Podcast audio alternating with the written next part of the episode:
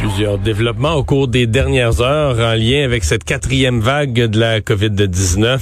Euh, Benoît Barbeau, professeur au département des sciences biologiques de l'UCAM. Bonjour. Bonjour, monsieur. Euh, Allons-y tout de suite avec cette, euh, cette obligation qui est fixée par le gouvernement. Je ne vais pas avoir votre point de vue politique sur la question, mais euh, vacciner de façon obligatoire le personnel de la santé, c'est quoi le niveau de, de, de, danger ou de prise de risque qu'on vient traiter par ça? Mais c'est sûr qu'on savait déjà que le, personnel qui travaille dans les services de soins de santé était hautement vacciné. On parlait de 90% Maintenant, on veut s'assurer tout simplement qu'on couvre, on a une couverture complète. Et puis, c'est, il est certain que le personnel qui travaille dans les milieux hospitaliers, à titre d'exemple, vont être en contact avec des patients qui peuvent être immunosupprimés et donc qui sont, dont leur réaction immunitaire ou leur système immunitaire est pas optimal. En d'autres mots, non seulement sont plus sujets à être infectés, euh, que, et, et, même s'ils sont vaccinés, on sait très bien que leur, leur protection peut être moindre, mais également, en fait, lorsqu'ils sont infectés, ils sont plus sujets à développer euh, des symptômes graves. Et c'est pour cette raison qu'on veut s'assurer que l'environnement qui qu'on procure aux, patients, justement, est euh, le plus sécuritaire possible. Et c'est l'enjeu, justement, de cette décision gouvernementale. Mmh vous parlez de, de gens qui, même s'ils ont été vaccinés, au bout d'un certain temps, il peut y avoir une... Surtout s'ils ont un système immunitaire plus faible dû à d'autres maladies. Euh, Est-ce que ça, c'est ce qui nous amène un peu à notre autre sujet, le, ce que les Américains appellent le booster, là, parce que c'est quand même un mot qu'on utilise au Québec, un boost, là, mais euh, la troisième dose, euh, c'est-à-dire que euh, les Américains parlent déjà de, dès le 20 septembre de commencer à donner des, des troisièmes doses. pourquoi, là?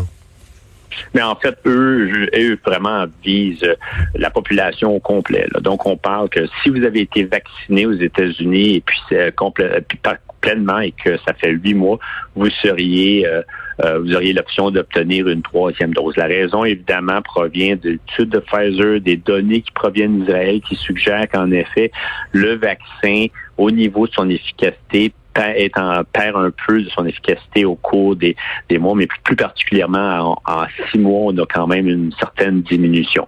Maintenant, c'est certain que je crois qu'il y aura une priorité qui doit être donnée, évidemment, à ceux qui sont immunosupprimés et, éventuellement les personnes âgées dont la réponse immunitaire est moins fortement engagée après vaccination.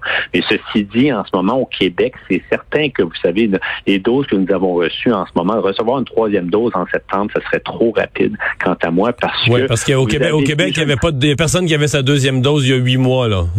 Exactement. Et en plus, n'empêche que si on regarde ce que Moderna a sorti comme étude, leurs données suggèrent que même après six mois, on a une protection face à, la possibilité de développer des, tout simplement des symptômes après infection de, qui sont aussi forts qu'au tout début. Alors, Pfizer suggère des données un peu moins euh, encourageantes, dans le sens qu'après six mois, vous avez une chute au niveau de votre protection face aux symptômes, mais en général, si on parle de symptômes graves, les, euh, notre protection demeure très efficace. Alors, ceci dit, en ce moment, euh, la protection des gens qui ont été, la protection face au virus pour les personnes qui ont été vaccinées demeure très forte et il n'y a pas besoin vraiment de, de de, de s'empresser pour euh, parler d'une troisième dose.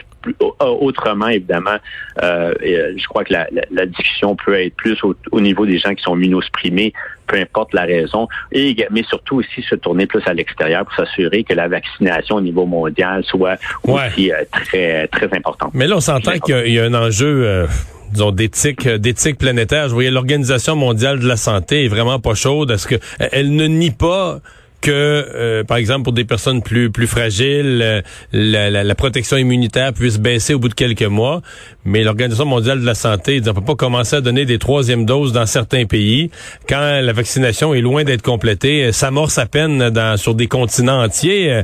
Qu'est-ce qu'on va faire avec ça? Oui, puis je pense que c'est important. En fait, il y a des pays comme l'Israël, le Royaume-Uni, même l'Allemagne, ainsi les quelques pays européens qui ont décidé d'emboîter le pas.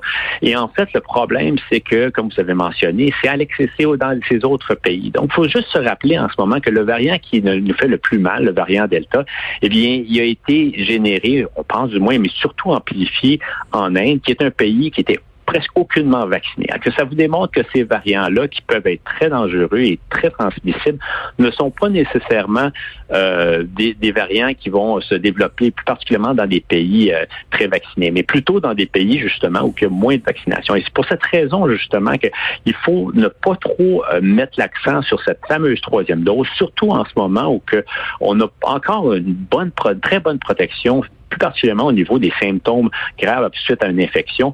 Et puis, je crois qu'on devrait plutôt parler d'une vaccination à l'échelle mondiale et puis parler d'une dose éventuelle, une troisième dose, qui serait peut-être plus adaptée aux variants qui circuleraient à, ce moment. Mais en ce moment, je crois que c'est en effet un, un peu hâtif de commencer à penser à vacciner, et plus particulièrement, ben, vacciner les, les personnes immunocompromises, d'accord, mais au niveau de la population euh, générale, qui a une très bonne euh, réponse immunitaire, je crois que c'est beaucoup trop hâtif et on doit absolument se tourner vers le, les autres pays à l'extérieur pour s'assurer justement que cette couverture vaccinale soit au niveau euh, planétaire et non pas uniquement dans certains pays qui bénéficient évidemment d'une d'une situation financière plus, mm-hmm. beaucoup plus élevée. Ouais. Euh, si on élargit la discussion à ce qu'on a appelé la quatrième vague, j'aimerais savoir votre euh, votre impression, vos attentes pour les semaines et les mois à venir? Bon, on comprend bien qu'avec le pourcentage de gens vaccinés, les nombres de décès qu'on a vus dans le passé, il y aura plus de ça.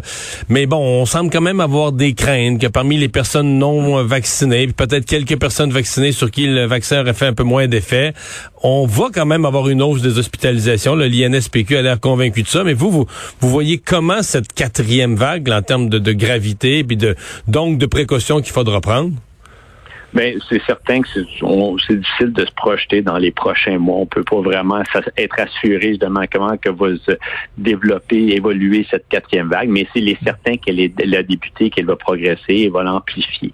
Euh, maintenant, comme on le sait, c'est que si vous êtes dans une population qui est très bien vaccinée, il faut se rappeler que le Québec, tout comme le Canada, est un des endroits au monde qui est le plus vacciné. Alors, on est vraiment favorisé par rapport à justement l'arrivée d'un tel variant, mais il va arriver, ce qu'on va, ce qu'on va sûrement observer, c'est qu'il va y avoir une augmentation de cas d'infection qui pourrait être plus importante qu'au cours des derniers jours, des dernières semaines, mais n'empêche qu'en effet, le nombre d'hospitalisations devrait être contrôlé. Et Rappelons-nous, c'est la raison exacte, c'est exactement la raison pourquoi ces vaccins-là initialement ont été non seulement créés, mais aussi été évalués. Donc, on voulait s'assurer que les vaccins pouvaient protéger une personne infectée contre le développement de vaccins graves. Et rappelons-nous aussi que Moderna, lorsqu'ils ont fait leur test, ils avaient testé une batterie de différents variants à l'époque, celles qui circulaient, celles qui étaient identifiées pour s'assurer que leur vaccin était quand même était euh, toujours efficace. Alors, vraiment, on peut s'attendre à ce qu'il va avoir.